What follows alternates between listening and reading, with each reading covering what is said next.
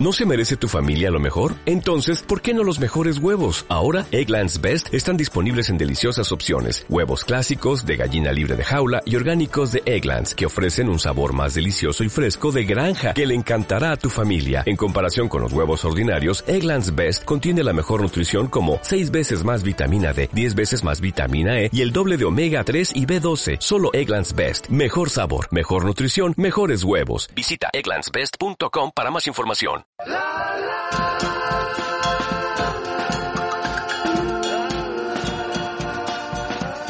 Con Juan José Candón. La radio que me gusta.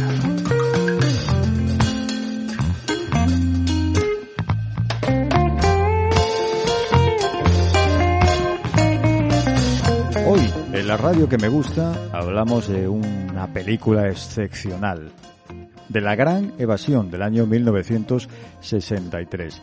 Una de esas películas que es un gustazo ver, sobre todo yo diría por la interpretación, por la calidad interpretativa de los actores que encarnan a los personajes de esta película. Actores como Steve McQueen, James Garner o Richard Attenborough.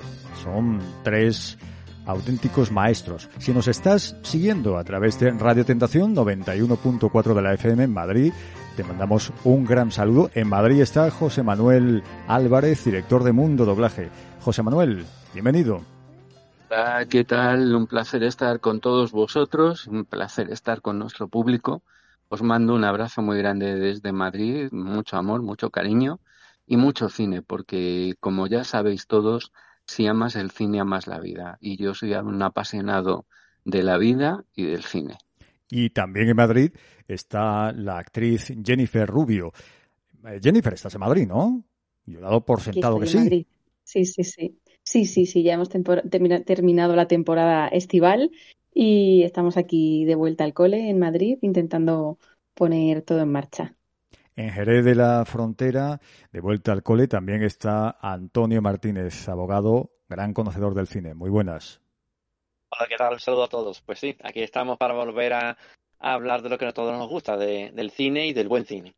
Y Juanma Maturana aparecerá en un momento u otro, o a lo mejor no, porque él sí que se ha dado la gran evasión. Puede, puede que haya dicho, oye, yo quiero salvarme, no vaya a ser que entre dentro de los 50 que la palman al final.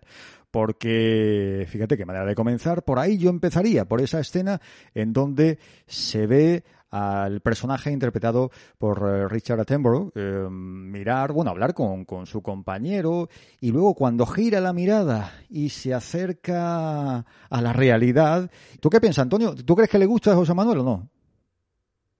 Yo estoy convencido de que sí, porque a José Manuel le gusta lo bueno y Richard Attenborough, desde luego, y otra cosa no se puede decir, pero como actor es un figura. José Manuel. Pues sí, totalmente de acuerdo. Es un era un actor eh, maravilloso, con grandes películas, con grandes interpretaciones, un hombre con un aspecto un tanto mm, raro, un tanto incluso desagradable, pero que, que se sobreponía a eso y que se salía. O sea, para mí es y será siempre un, un gran actor. Gran actor que además creo que hizo escuela en Gran Bretaña, también en Estados Unidos, y bueno, en esta película merece la pena verla y verle a él porque está muy bien, ¿no? O sea, es, digamos, el personaje más realista, es el personaje más trágico, con diferencia, y, bueno, pues eh, verdaderamente, digamos que es el que carga sobre sus hombros el peso de sus acciones. Además, eh, esta es una película que una de las mejores cosas que tiene es que refleja muy bien, eh, refleja muy bien dos, para mí, dos o, tres cosas, ¿no? Por un lado, el que toda acción tiene una reacción y luego eh, la responsabilidad de los actos que se cometen, ¿no? Y a veces, o que se llevan a cabo, y a veces esa responsabilidad es indeseada e indeseable y en el caso del pobre Bartlett, eh, así como de McDonald, pues mm, la verdad no merecen lo que les sucede porque son víctimas de un crimen de guerra crimen contra la humanidad absolutamente atroz. Y bueno, pues, eh, en fin, sus actos son testimonio del heroísmo eh, de unos hombres que sin medios se oponen al enemigo y no solo es que se opongan, sino que le ponen en jaque y además eh, casi casi lo llevan a ponerse de rodillas y, y luego lo pagan, lo pagan, lo pagan con su vida. Por desgracia, como tantas veces ocurre, sigue ocurriendo y ocurrirá. El ser humano es el ser humano.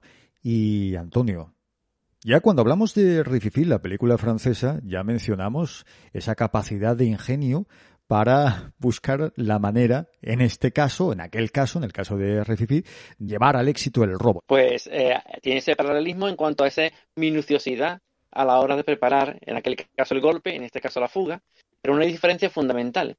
Mientras que en Rififi se, digamos, es totalmente ficticio, se creó para la película y de hecho lo que dio lugar es precisamente a que los golpes posteriores reales que utilizaban ese sistema se llamaran golpes a los Rififi, en este caso es a la inversa.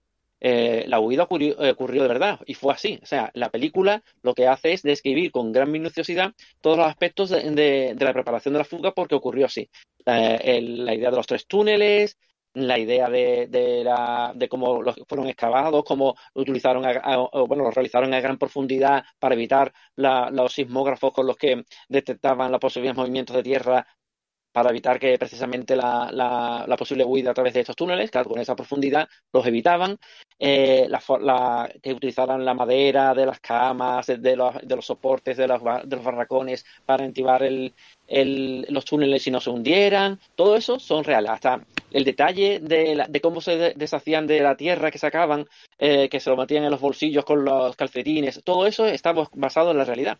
Entonces, esto es lo que le da eh, esa sensación de, mm, por un lado, espectacularidad eh, y por otro, mm, el realismo. O sea, es una, eh, si te pones a pensar, sabiendo que además que es una historia real, uh, cómo uh, consiguieron agudizar tanto el ingenio para lograr eh, esta evasión. ¿no? Es que hay que tener en cuenta que, por ejemplo, se produjeron en realidad otros muchos intentos de fuga.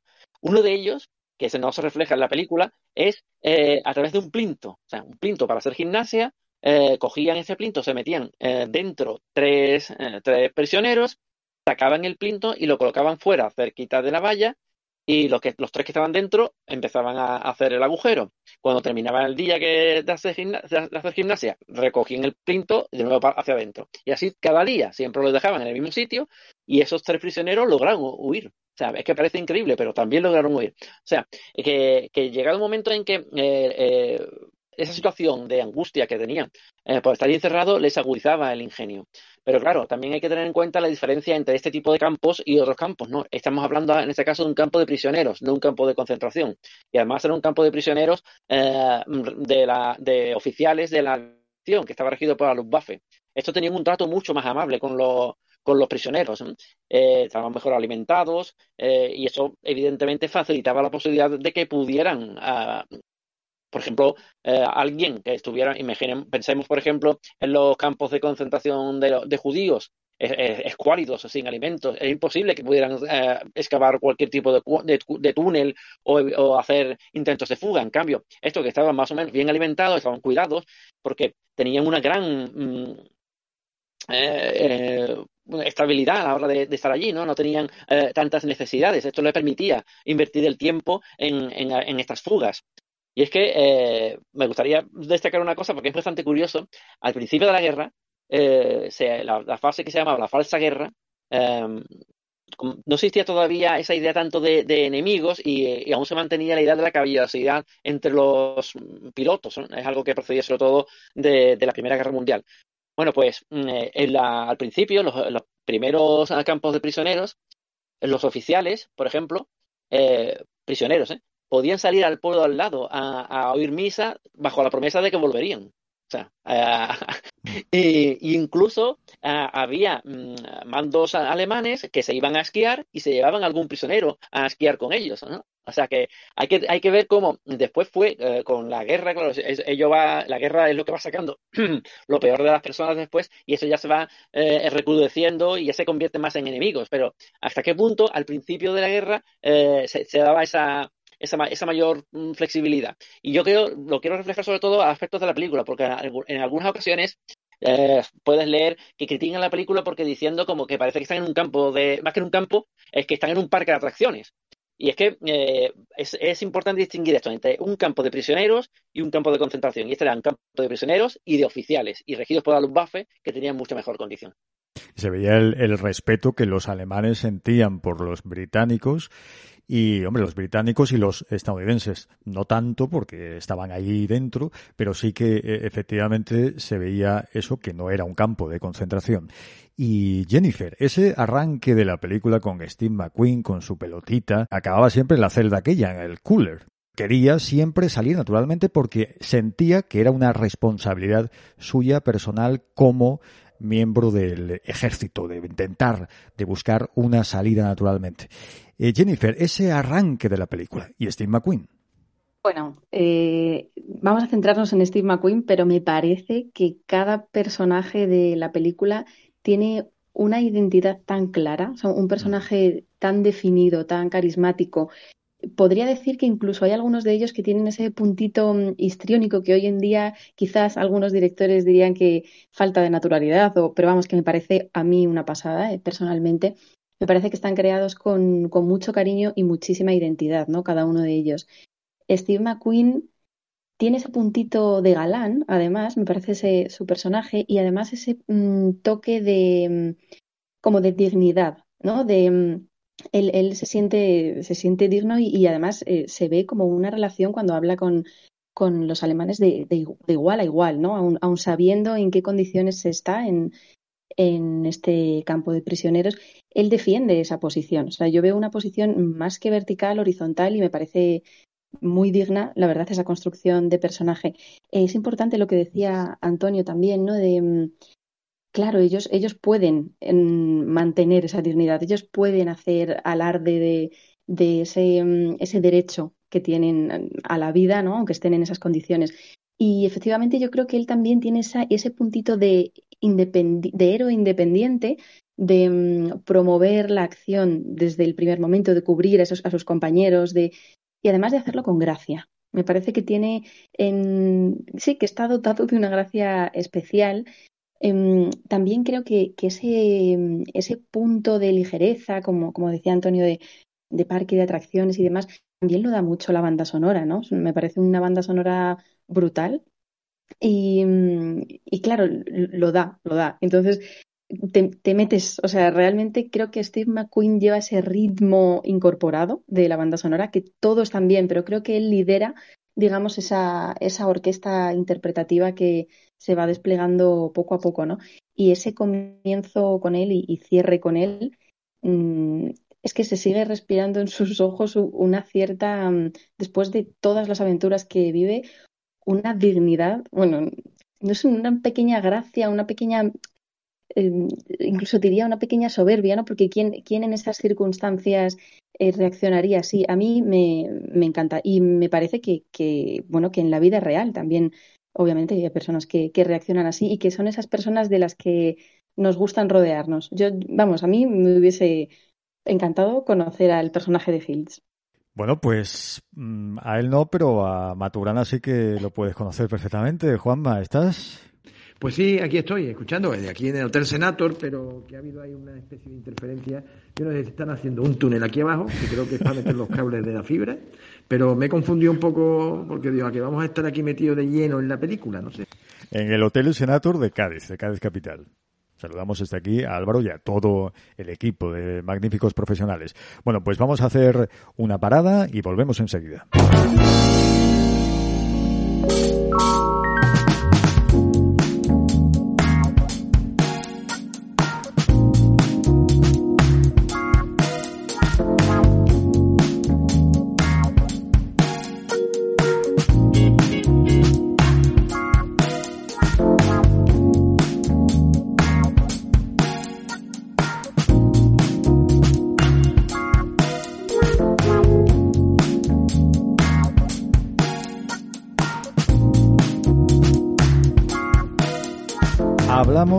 De una gran película, La Gran Evasión, del año 1963.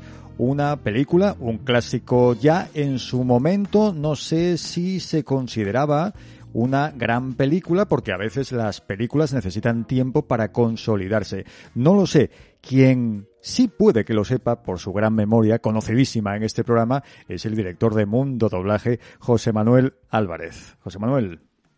Yo creo que esta película de John Sturges desde un principio es eh, una película por muchas y buenas razones que tuvo una gran acogida de crítica y público. Aparte de que es que claro, esta película tiene tantas cosas buenas, eh, tantas, tantas cosas tan bonitas por las cuales y tan buenas razones cinematográficas y artísticas por las que merece la pena ser vista, que eh, creó escuela, ¿no? O sea, eh, cuando hablamos de la gran evasión, hay que decir que hay un subgénero cinematográfico que es el de las fugas de campos de concentración en la Segunda Guerra Mundial. Y desde luego, esta película, que mm, es muy especial, eh, para mí quizá no es tan buena dramáticamente y a nivel de realismo histórico, de verismo, como pueda ser, por ejemplo, eh, Stalag 17, sin embargo, está mucho más apegada a la tierra que el coronel von Ryan, por ejemplo. Y eh, luego para mí eh, hay otra, otra película extraordinaria, a, mí al menos me lo parece, de Bruce Willis, que es La Guerra de Hart, una película que también recomiendo porque es mm, pues muy interesante y aporta un punto de vista bastante valiente con el que afronta pues eso, el trato a los prisioneros, los castigos físicos, las torturas, el trato degradante y todo esto.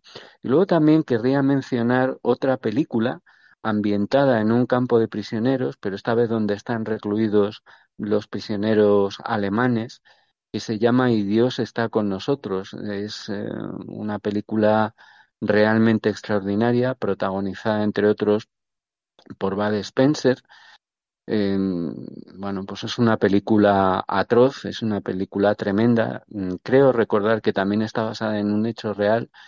Y bueno, pues es eh, el retrata el absurdo de la guerra y el paroxismo em, del militarismo del que ya hablamos aquí en alguna ocasión anteriormente, pues em, refleja ese, ese paroxismo absurdo de, de, la guerra, ¿no? sobre todo en la mentalidad centroeuropea y especialmente en la mentalidad prusiana, y lo refleja con una frialdad y con una crueldad absolutamente brutal. A ver, eh, cuando uno, volviendo a la gran evasión, cuando uno ve esta película hay que distinguir dos partes, ¿no? Eh, creo yo, mm, bastante, bastante diferentes, incluso enfrentadas dentro de la misma película. Una primera parte en que todo parece pues como una aventura de, de niños, de adolescentes traviesos, y luego una segunda parte en que, bueno, pues se ve realmente la crueldad de la dictadura nazi, se ve, eh, trasluce mm, con bastante claridad el maltrato a los prisioneros de guerra y sobre todo la degradación dentro de lo degradado que estaba ya el régimen nazi en aquellos momentos cuando la las SS lo que son los, los auténticos fanáticos nazis, se hacen dueños del control del campo de prisioneros y queda claramente reflejado el, el futuro tan poco halagüeño que les espera. De hecho, hay una amenaza totalmente directa por parte del nuevo comandante del campamento, o del antiguo, perdón, comandante del campamento, von Luger, creo que se llama, antes de, de ser destituido y probablemente degradado y fusilado, y es que le dice, bueno, parece que finalmente yo veré Berlín antes que usted, con lo cual de alguna manera queda abierta la puerta a que el futuro de, del personaje que interpreta eh, Steve el rebelde, absolutamente rebelde, gamberro y, maravilloso, Capitán Virgil tiene un futuro bastante negro. A él le da igual. él sigue con esa actitud rebelde, eh, con esa actitud, eh, bueno, de un hombre que no tiene nada que perder y todo por ganar. Y bueno, pues, pues eso es maravilloso y de alguna manera eleva la moral de la tropa al ver esta película, ¿no? Y cuando digo lo de, entre comillas, elevar la moral de la tropa es que eh, todos deberíamos tener en cuenta que por muy mucho poder que tenga un sistema mm, eh, de poder político, siempre la voluntad de los individuos, de los seres humanos, es capaz eh, de ponerla en jaque y de hacerla, hacer que se tambalee e incluso de derribarlo. El ejemplo real lo tenemos ahora mismo. Las mujeres de Irán se han convertido todas o muchas de ellas en el capitán Virgil Hills. Se están rebelando ante la dictadura medieval de los ayatolas y ante el integrismo islámico y están haciendo que los cimientos de la dictadura eh, insisto, medieval de los, de los ayatolas se tambalee y probablemente estén escribiendo con un valor digno de, cualquier héroe, ¿vale? O de los más altos héroes militares que uno pueda imaginar, están escribiendo las últimas páginas de ese feroz régimen tan inhumano, tan despreciable y tan depravado. Así que sí, la voluntad de un individuo y la suma de muchos otros pueden poner el jaque al régimen político, a la dictadura más atroz, ya sean los nazis, ya sea la Rusia soviética o ya sean los ayatolás eh, de Irán. Juanma Maturana está en Cádiz, en el Hotel Senator. Juanma. Sí, aquí estoy, eh, precisamente en el Hotel Senator, tú lo has dicho. Eh, Tú estás elegantemente vestido hoy. Sí, hombre, que no falte español o que no falte. Estoy elegantemente vestido. En este, en esta ocasión, para venir aquí al Senator, pues con, eh, con la camisa, esa camisa tan bonita de Senator, de color entre rojo, ocre, no sé qué decir, que tiene un color tan bonito que creo que es especial. Y bueno, y con el pantaloncito, los zapatos de español, como hay que venir aquí al Senator Cádiz, claro que sí. ¿Y has venido en, el, en la Merche? Pues, bueno, ahí está la merche que está esperando. En, está esperando. Ahora ha salido el EQE, que, que, que, bueno, que ya mismo está ahí.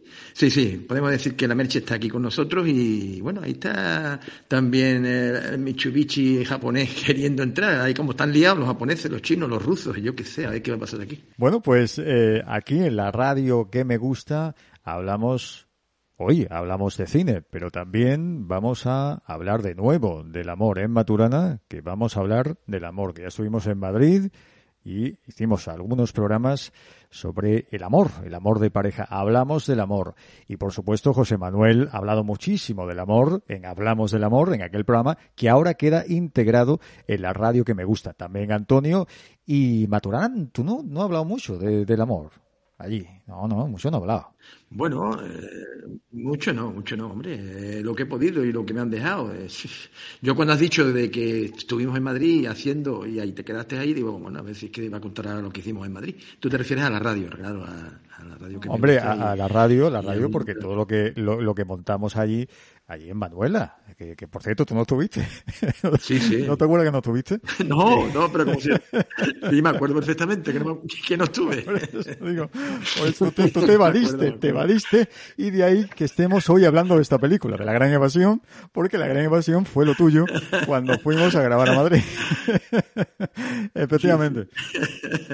Pero bueno, tenemos que volver a ver si en, en noviembre, a ver si volvemos a Madrid para que conozca el Café Manuela. Ya Jennifer, bueno, Jennifer no es que lo conociera cuando grabamos allí, sino que Jennifer ya ha ido muchísimas veces al Café Manuela, porque es un lugar, no sé si para ti también muy especial, Jennifer. Un lugar, eh, yo creo que muy especial para artistas en Madrid. Creo que es un, como un punto de encuentro, un lugar de, de quedada y, bueno, yo he hecho lecturas de guion, he jugado a juegos de mesa en una comida después de un rodaje y y bueno, yo creo que es un lugar emblemático. Mm, yo estuve allí contigo, Juanjo, y, la verdad es que el sitio es ideal eh, para, para, vamos, para hacer radio y cualquier lectura de guion y cualquier proyecto artístico. Es inspirador, cuanto menos. Desde luego, y un día hablaremos sobre la, las películas que se hicieron allí, porque una vez eh, en casa yo estaba viendo una película, no recuerdo el nombre, española, y resulta que digo, esto me suena, me suena demasiado, tanto que me suena que, bueno, y digo, pero si es que está sentado este tío donde nosotros, nosotros estábamos sentados haciendo el programa. o sea, en la película los eh, actores estaban sentados justo en el rinconcito aquel que siempre Jesús nos deja para hacer el programa. Y digo, claro, no me, va, no me voy a acordar de esto. Café Manuela en el barrio de Malasaña, en Madrid. Seguimos hablando sobre lo que hoy nos ocupa, la película del año 63, La Gran Evasión. Y aparte, claro, es que impone tanto la calidad de los eh, de la actuación de cada uno de los eh, actores de esta, en esta película es que están eh, impecables, impecables. Puestos a analizar y a ser exigentes como somos, esta película nos lo pone difícil porque es tan buena pero, Antonio, ¿algún defectillo? ¿Algo que no te guste tanto? Bueno, eh, es que has dado con la horma de tu zapato en este caso, ¿eh? Porque difícilmente puedo encontrar yo aquí un defecto, puesto que siempre ha sido una de mis películas favoritas. Es que yo creo que es una película casi perfecta y entonces no, no sabría decirte, porque como ya decía José Manuel, al principio es, es una aventura que efectivamente se va convirtiendo cada vez un poco más oscura, pero sin perder ese grado de, de no diría infantilismo, sino de, de, casi de inocencia, ¿no? De, de, querer no adoctrinar o no ser demasiado descarnado en cuanto a lo que nos cuenta, pero mostrarlo una realidad pero siempre eh, de una forma eh, que sea cómoda para el, espectador, ¿no? De hecho, por ejemplo, en el momento que matan a los 50 lo hacen en off, no, no vemos, vemos al, al, al ametrallador, vemos al alemán que dispara para demostrar quién es realmente el malo, pero no vemos a los ametrallados, ¿no? Eso mantiene la dignidad de, de las víctimas.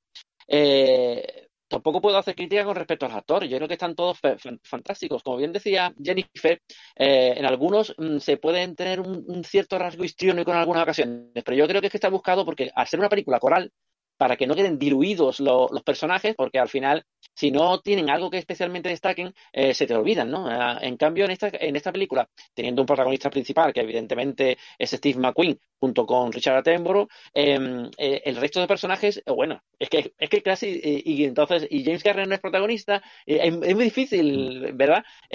porque, por eso, porque todos los personajes tienen mucha entidad, y le dan esa entidad a base, mm, no tanto de minutos, sino de personalidad, de, carisma y eso hace que, parezca en muchas ocasiones ese extremismo, pero eh, hace que, que se convierta que esa coralidad eh, dé más fuerza todavía a la película y a pesar de sus casi tres horas de, que, de, duración que tiene la película, en ningún momento se te, se te haga larga.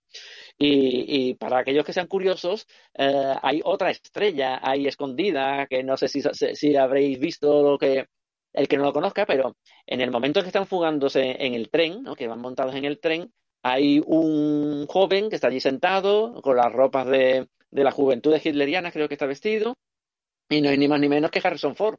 Eh, una de sus primeras apariciones allí de, extra. ¿Qué dice? No me he dado cuenta yo de eso otra estrella aquí metida en la película, aunque en este caso sin voz siquiera, ¿no? Simplemente allí de figurante. Pero eh, ya te digo que eh, para mí es muy difícil criticarla, ¿no? Porque, como bien decía Jennifer, además la música, la música es espectacular, la música se te, se te, se te clava, ¿no? Y lleva también el aspecto de aventura del principio y el mayor dramatismo posterior que, que, se, que te lleva con la película completamente. Y, y, para mí es que realmente es una película casi perfecta. Yo no, no sabría decirte un, o algún tipo de error en la misma. Bueno, pues estamos buscando errores, errores. Eh, Maturana, ¿algún error que, así, que, que tú hayas visto que se te ocurra a ti? Por decirte algo, cuando estaban eh, con el brebaje, a mí me llamó la atención el brebaje. Ahí yo creo que lo están filtrando mal, pero bueno, eso no se nota. Porque al final no sé si es coña Napoleón o qué es lo que sacan, pero ahí puede haber algo que, por cierto, eh, le pregunto a José Manuel, ahí le dan descanso a los actores de doblaje, ¿no? Porque yo creo que la tosecita y el wow wow, ese de wow wow, eso es de ellos, ¿no? Es así, mira por dónde, se me ha, se me ha venido a la cabeza eso, José Manuel. Hombre, yo creo que, a ver, eh, te comento, en aquella época se grababa eh, en analógico y se iba grabando sobre las cintas de, de, los rollos de película. Yo creo que lo grababan de una vez a ser posible y si no lo más lo más rápido posible, porque ten en cuenta que cualquier fallo que hubiera eh, implicaba tener que cortar tal, eh, era muy complicado y sobre todo un error era muy costoso. Yo creo que iban sobre la marcha. Y bueno, pues eh, sí, efectivamente. A ver, el trabajo del actor de doblaje es un trabajo duro porque cuando el actor de imagen grita, el actor de doblaje grita, incluso yo lo sé por mi hija, cuando en alguna serie tenían que daban saltos porque estaban bailando, daban palmadas o lo que fuera, ellos cuando grababan tenían que hacer exactamente exactamente eso. Y, y bueno, y, y, de hecho lo tenían que hacer y lo tienen que hacer. Sí hay una diferencia importante en todas las películas de los años 50, 60 y primeros 70 de cómo se doblaban las películas entonces a cómo se doblan ahora. Y es que lo que ahora son voces adicionales, eh, entonces se dejaba el original eh, en inglés, en inglés, en alemán o en francés. Y si tú te fijas y prestas atención, en muchos casos se oyen de fondo mm, cosas, palabras, cosas, diálogos en inglés.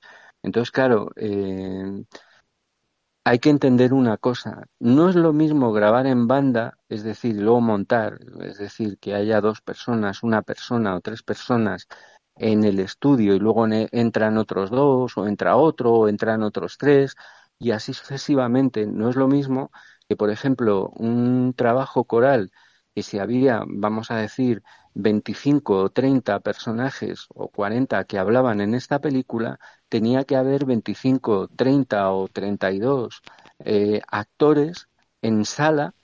Claro que entonces las salas eran muchísimo más grandes, ¿no?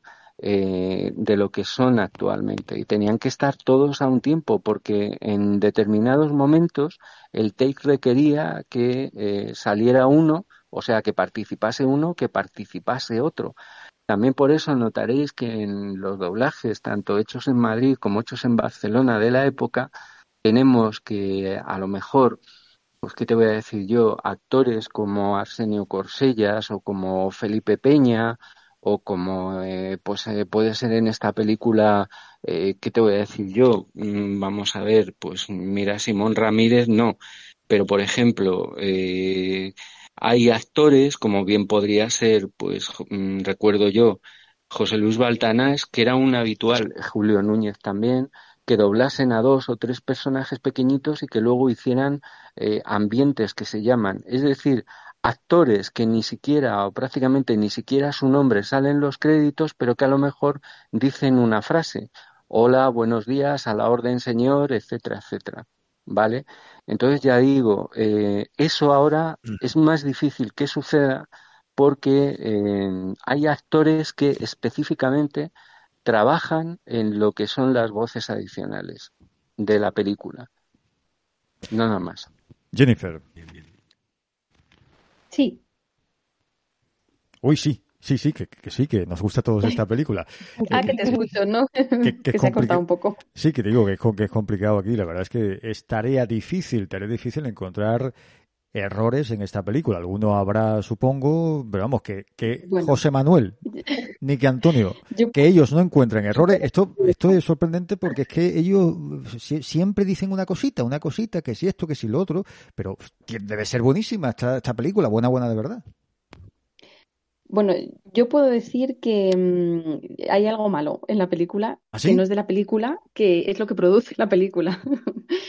Porque todo el tiempo que están, que están cavando los túneles, cuando les pillan en los túneles, el, madre mía, o sea, el túnel que se derrumba, a mí me genera una ansiedad, pero claro, eso le da todavía mm, más, más peso y más honor y más valor a la película, ¿no? De lo bien que está hecha, pero me parece que mm, te encapsula tanto, o sea que la atmósfera además está tan bien montada, tan bien preparada y transmitida que a mí me genera un poquito de ansiedad. O sea, yo me he sentido, he empatizado mucho con el personaje de Denny que, que, también tiene esa claustrofobia, ¿no? Y vamos, me, me faltaba el aire viéndola. Sí, sí, el personaje. Sé que es suave lo malo, ¿no? Pero, No, bueno, el, pero fíjate, si eso es lo malo, la película, la película es punto de aparte. Estamos hablando sobre una maravillosa película del año 63, La Gran Evasión.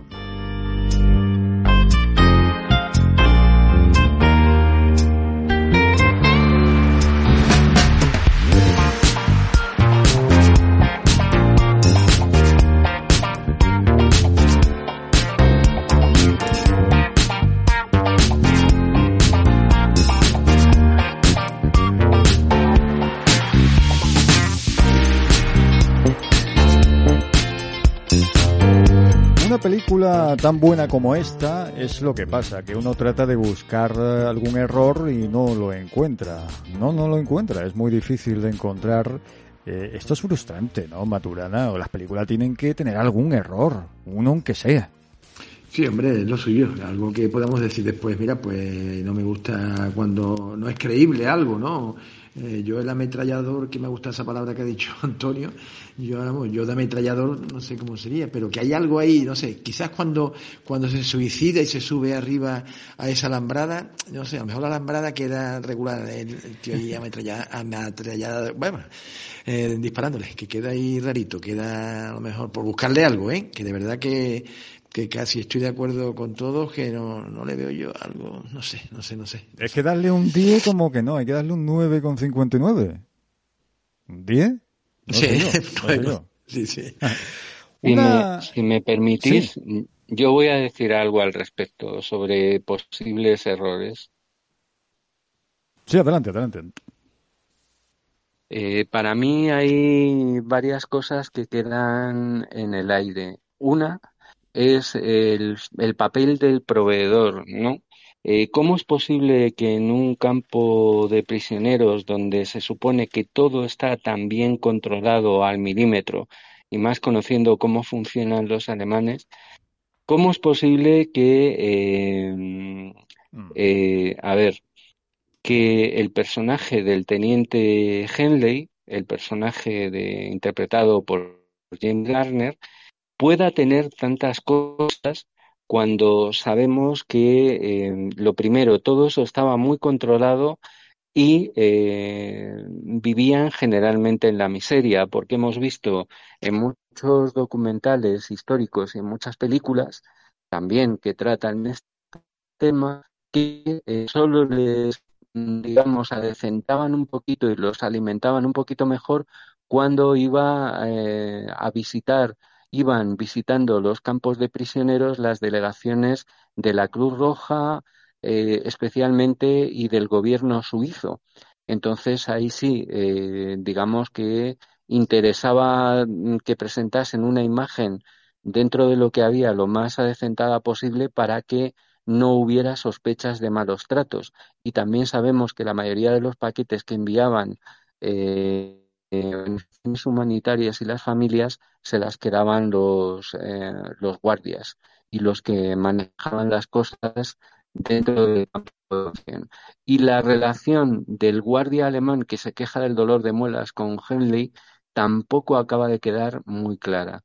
Entonces yo creo que esas dos cosas quizás eh, son las, eh, las lagunas que eh, se pueden un poco encontrar en la película. Y luego también, al principio, cómo resulta tan fácil que los tíos recién llegados al campo de concentración, al campo de prisioneros, eh, se metan en los camiones, tal y tal, intenten salir, intenten escapar y luego están absolutamente controlados eh, y aún así son capaces de burlar a los, a los nazis.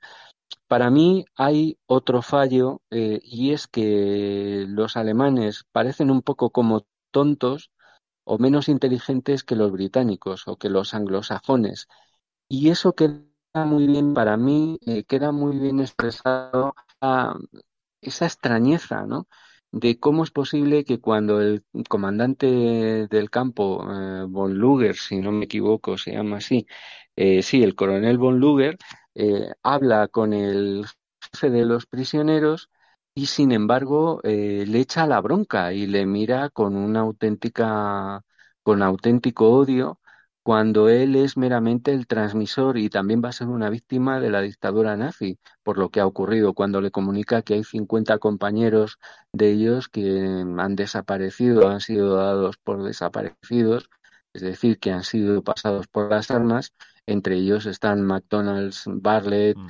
y otros, y bueno, el, mm, tristemente Ashley Pitt, que se sacrifica para salvar a sus compañeros, y, y bueno, pues, eh, ¿cómo, cómo lo mira, no? Para mí esa mirada es un poco, vale, puedo entender la superioridad moral de los aliados sobre los nazis, eso es indiscutible, pero aún así, no sé, eh, produce un poco de, sorpresa y de extrañeza. Ya digo, simplemente lo comparas con, para mí, una película magistral sobre este asunto eh, que estamos tratando, que es Stalag 17, y, y bueno, pues, en fin, eh, te quedas un tanto sorprendido, ¿no? Bueno, pues lo bajamos si me al dejas- 9,5. Al final un cuatro y medio y debe recuperar, de 9,59 a 55 nada. No, no, Sí, no. decía que la película, aunque deja algunas cuestiones así en una nebulosa, está tan bien hecha que eso no se nota en absoluto. Tiene una banda sonora formidable, una interpretación coral mm, extraordinaria, un protagonista monumental como es Steve McQueen y bueno, pues pues tiene una gran calidad interpretativa del principio al final, tiene un desarrollo eh, muy bueno, va increciendo la tensión, la película va creciendo en tensión, se va volviendo cada vez más adulta hasta tener un final realmente impactante y duro, aunque lleno de esperanza. Entonces, bueno, yo creo que la película es para levantarse de la, de la butaca y aplaudir a rabiar. Antonio. Pues con respecto a algunas de las críticas que hacía José Manuel, como por ejemplo lo relativo a los mm, a los a los hurones, ¿no? A los a los vigilantes alemanes eh, y la posibilidad de que tenía eh, Heinlein de obtener de ellos ah, lo- los elementos que necesitaban para eh, para la fuga, eh, pues es que en propias declaraciones de los prisioneros, ¿no? que eh, manifestaban que eh, realmente eran bastante corruptos, no se les podía sobornar. Y en ese caso, a través de, los paquetes que recibían, tanto de, su familia o de la Cruz Roja, utilizaban elementos que, se permitían la posibilidad de, sobornarlos a ellos, aparte de que algunos tampoco eran tan estrictos, ¿no? O sea, que al final eh, sí que se encontraban los medios de, lograr esos elementos que necesitaban para la fuga y que no estaban tan, a mano eh, hacia, los mismos. Después, la relación, yo creo que al final, eh, esa constante relación que tenían, ¿no? Porque al final era día tras día las mismas personas, tanto prisioneros como, como vigilantes. Y, y se, aunque no lo quisiera, yo creo que se generaron ciertos vínculos. Y yo supongo que, evidentemente, no una amistad, porque al final cada uno está en su, en su puesto, pero sí que se generaban grados más, a, lo mejor de mayor confianza, ¿no?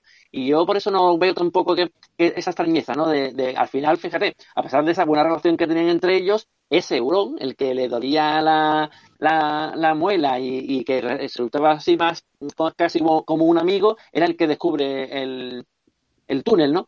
O sea, no dejaban de cumplir su función, uno intentar escapar, otro evitar que, escaparan, pero eh, la relación entre ellos podía ser más o menos llevadera. Así que yo tampoco lo veo una especial mm, crítica al, mismo, ni siquiera, que a lo mejor alguien podría pensar un aspecto muy fantasioso, ¿no? Esa forma que tiene a descubrir a, a algunos de ellos, ¿no? Cuando le dice suerte y el otro contesta gracias, eh, y por eso descubren que realmente no es francés, pues eso también ocurrió en realidad. O sea, uno de, de los supuestos en que cogieron a algunos de los evadidos fue precisamente a través de esa frase. Le, le, le el good luck en inglés y el otro respondió el thanks y, y así descu descubrieron que era realmente británico y lo, y lo volvieron a coger, ¿no? Así que yo creo que, yo que en eso no estoy de acuerdo. las que se pueden hacer son difíciles. Antonio, yo en eso no estoy de acuerdo, porque yo he visto Maturana decirle a uno, eh, en vez de obligado otra cosa, Sí, sí, precisamente abrigado dije anorak, que es lo que pegaba. Un anorak, eh, un abrigado, pues eh, con un anorak se está abrigado. ¿Tú te crees que sí, por sí, eso...? No, y no hubo problema, ¿eh? Me dejó pasar, fue cuando se... ¿Tú te crees que motivo ese? Yo no estoy de acuerdo con Antonio en este particular, ¿eh? No estoy de acuerdo para nada. ¿Qué vamos a hacer? Pues, eh... Así sucedió. Ya, ya, ya, eso, pero... Eso verídico también en la película. No estoy de acuerdo con la realidad, con lo que sucedió. ya, ya.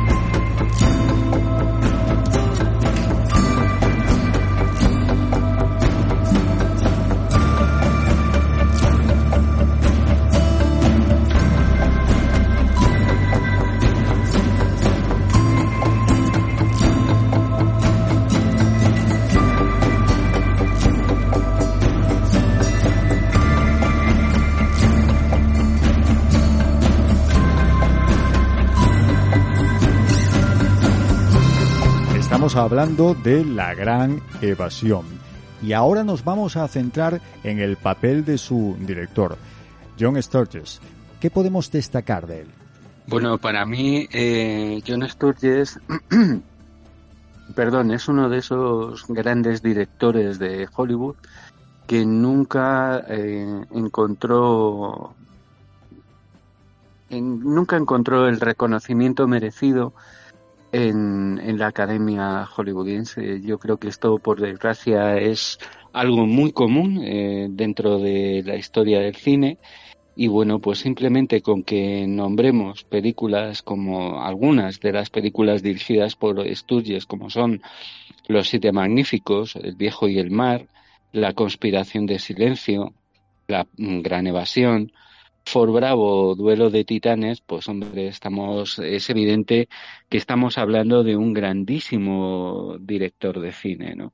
Entonces, bueno, desgraciadamente, desgraciadamente, pues eh, a veces en Hollywood un director de los que se considera pues un artesano entre comillas, un director enfocado al cine de acción o un director de alguna forma enfocado al cine del oeste, pues eh, bueno, son géneros em, menores para los grandes gerifaltes de, de, la academia, ¿no? Es un poco como el cine policíaco, o, bueno, el género policíaco o el género de terror, que bueno, todos sabemos que la casquería es un asco, pero sí que hay grandes obras eh, cinematográficas en el ámbito de la fantasía, de la ciencia ficción y del terror, que sin embargo han sido tradicionalmente eh, ninguneadas, apartadas, menospreciadas e incluso despreciadas por la, los grandes gerifaltes o por los gerifaltes de la academia.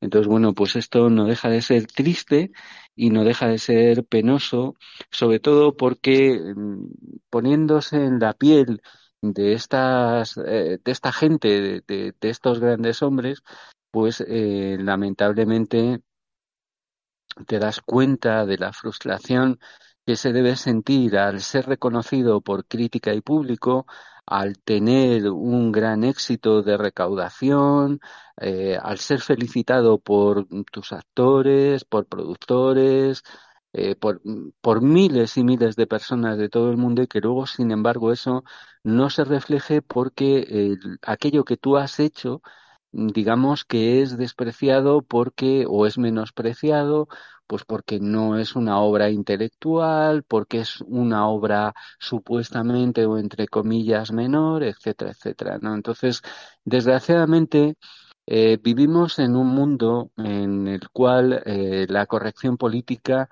no viene de ahora. Quiero voy a poner un ejemplo muy claro, ¿no? O sea, eh, es evidente que para cualquier pijo de cualquier época eh, normalmente un pijo cinematográfico es aquel que se deja llevar eh, por el continente y que mm, no entiende, no valora y no sabe degustar el contenido de una película.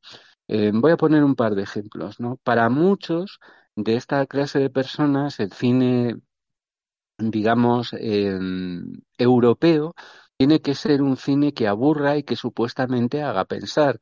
Por ejemplo, Costa Gabras demostró que se podían hacer películas en Europa comprometidas políticamente, que dijeran la verdad y que fueran desgarradoras y que de alguna forma retratasen la realidad y que hicieran reaccionar al espectador que las estaba viendo en la sala Claro, esto mm, digamos que rompe ese molde y a esta gente, esta gente, esta clase de gente no puede eh, ni entender ni valorar esa clase de trabajos, ¿no? No digamos, por ejemplo, los que piensan que Akira Kurosawa y que una película como Ran, el caos, es una obra de arte maravillosa, nunca suficientemente valorada, nunca suficientemente ponderada, y sin embargo, por ejemplo, pues eh, no sé, eh, pues una película como El último tren de Gun Hill, por ejemplo, pues es una obra menor.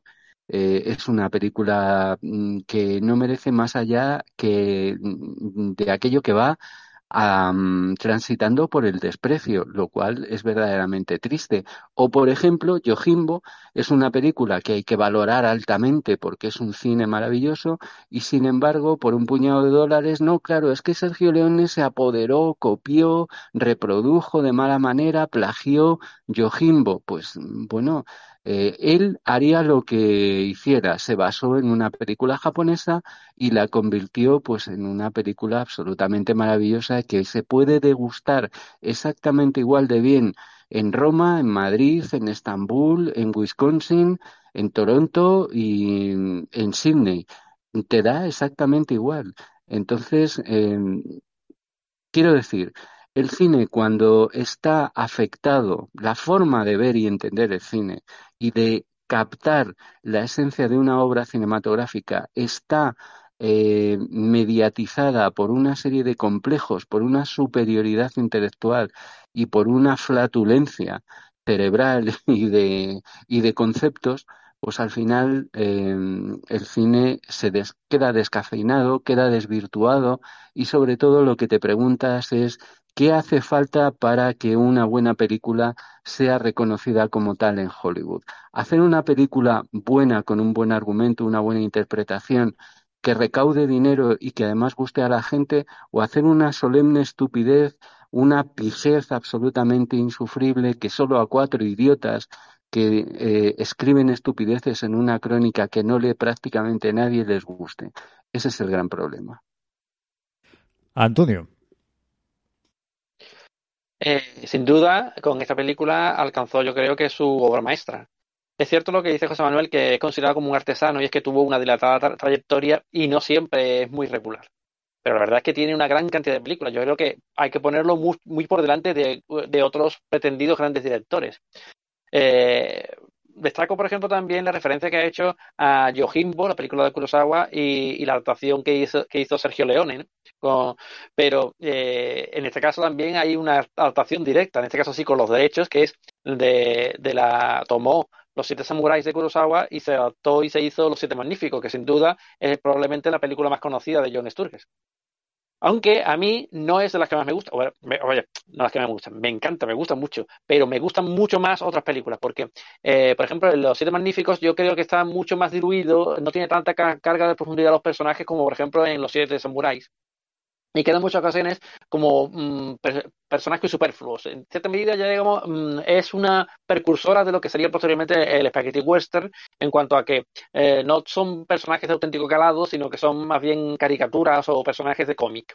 En cambio, eh, los western más clásicos clásicos me gustan mucho más. Me gustan mucho más, por ejemplo, Duelo de Titanes, que es maravilla, ese duelo interpretativo entre Kirk Douglas y y Bar Lancaster están maravillosos porque le, dan además eh, eh, lo propio del western clásico, un contenido a los personajes. Los personajes evolucionan, los personajes sufren, los personajes eh, no son, aunque suele ser el héroe un prototipo de héroe, sobre todo de aspecto em, heroico de, en cuanto a una casi una epopeya griega, eh, suele ser el personaje del western, pero sin embargo son, tienen un trasfondo de sufrimiento. Por ejemplo, evidentemente al, acercarlo a personajes reales, ¿eh? el personaje de Doug Holiday, el que hace eh, Kirk Douglas con la tisis, esa enfermedad que le va a causar la muerte y que arrastra a lo largo de toda la película y cómo, pero a pesar de esto quiere acompañar porque es el único amigo que ha tenido precisamente es Wyatt Earp y quiere estar en ese duelo final, le da un, por tanto un importante contenido dramático. Este contenido dramático también está, por supuesto,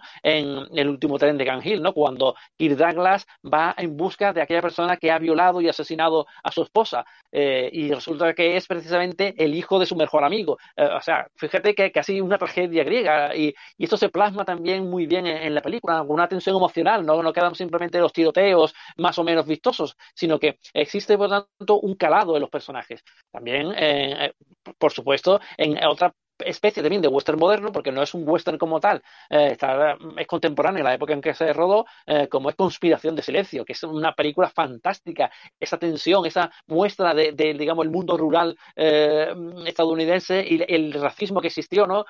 durante la época de la Segunda Guerra Mundial. Recordemos que es un, personaje, un banco, porque además es fundamental la idea de esa de que es alguien que parece que no puede valerse por sí mismo y posteriormente muestra que sí, porque realmente es un héroe de guerra que va a un pueblo perdido, eh, Bad Day in Black Rock, es como se llama, o sea, Mal Día en Black Rock, eh, es el título original de la película, y va allí en busca de un japonés que, hay allí. ¿Por qué? Porque el hijo de ese japonés es, era un héroe de guerra que luchó en favor de Estados Unidos y quería entregar una medalla, y sin embargo ese ha desaparecido. Eh, se muestra así el racismo que tienen los, que conviven con él y un conflicto que tiene este personaje con todos los que están allí que guardan ese silencio acerca de dónde está, por qué no aparece este japonés. Em, es una tensión y, una, un aspecto uh, que se ha desarrollado de una manera fantástica. Y en otros aspectos, que por ejemplo, una película que a lo mejor no tiene mm, tal grado de, perfección, pero que a mí me, encanta, que es Ford Bravo, ¿no? Con William Holden, que, muestra también un romanticismo en este caso, ¿no? Esa idea de el el capitán ese capitán que es dudo que comienza la película arrastrando a uno de los prisioneros, porque en este caso son norte y sur, ¿no? Unos prisioneros del sur que los tiene allí en, en, en, Fort Bravo y ha escapado y lo trae arrastrando eh, con una cuerda, ¿no? Para demostrar a los demás prisioneros que no se puede escapar porque él, el capitán Robert, va a ir por ellos y los va a capturar. Y sin embargo, cuando llega una mujer, lo desarma completamente y juega con él, ¿no? Y, y, es, y es quien, una cómplice precisamente para que, para que escapen aquellos que él está, está custodiando y sin embargo lo desarma completamente y él está mm, subyugado por ella. O sea, eh, siempre le da un, un, trasfondo mucho más amplio que lo que sería simplemente el western, que por eso yo siempre digo que me gusta más el western clásico por eso, porque los personajes eh, tienen fondo, tienen vivencias, han padecido y van a padecer. Y sin embargo, los personajes de la, la western, eh, pues son muy superficiales, se quedan solamente en la forma, en que te, te, meto una cámara lenta, te meto aquí unos, unos planos contra planos, en el que estiro el tiempo, en el que, que formalmente queda muy bonito, pero que realmente no hay nada detrás. Y en esto, como digo, eh, John Sturges en cuanto al western alcanzó unas cotas que yo creo que mm, en muchos más eh, mucho más alta que algunos de los directores que tienen una fama eh, no, hombre, evidentemente no me refiero a Howard Hawks o a John Ford, que evidentemente con respecto a ellos es imposible alcanzarlo, pero otros directores que sí que, no sé, por ejemplo, Anthony Mann tiene buenos westerns, pero yo prefiero, me gustan mucho más los westerns de John Sturges, aunque eh, tengo que decir también que, que Horizontes Lejanos de Anthony Mann también es una de mis debilidades. Eh, así que eh, hay que poner en su sitio y yo creo que, que John Sturges merece un reconocimiento por toda su trayectoria, especialmente por sus westerns y sobre todo por esta película, por la gran evasión que sin duda alguna es una obra maestra.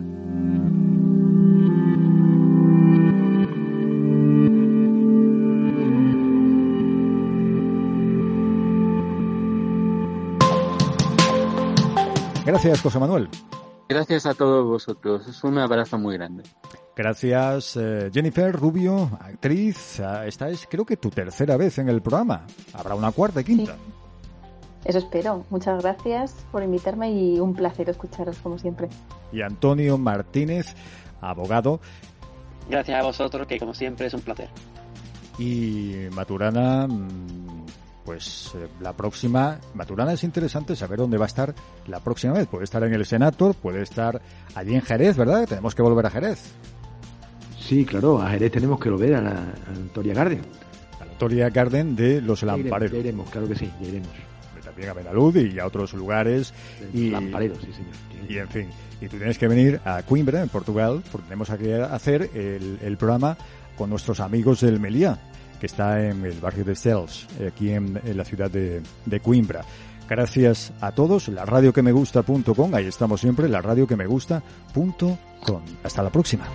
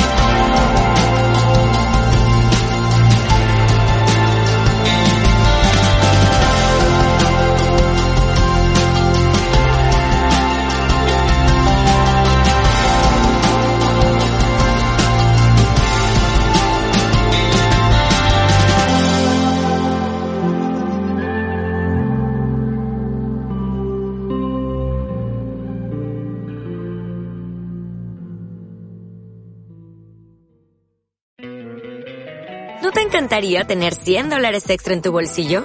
Haz que un experto bilingüe de TurboTax declare tus impuestos para el 31 de marzo y obtén 100 dólares de vuelta al instante. Porque no importa cuáles hayan sido tus logros del año pasado, TurboTax hace que cuenten. Obtén 100 dólares de vuelta y tus impuestos con 100% de precisión. Solo con Intuit TurboTax. Debes declarar para el 31 de marzo. Crédito solo aplicable al costo de la presentación federal con TurboTax Full Service. Oferta sujeta a cambios o cancelación en cualquier momento.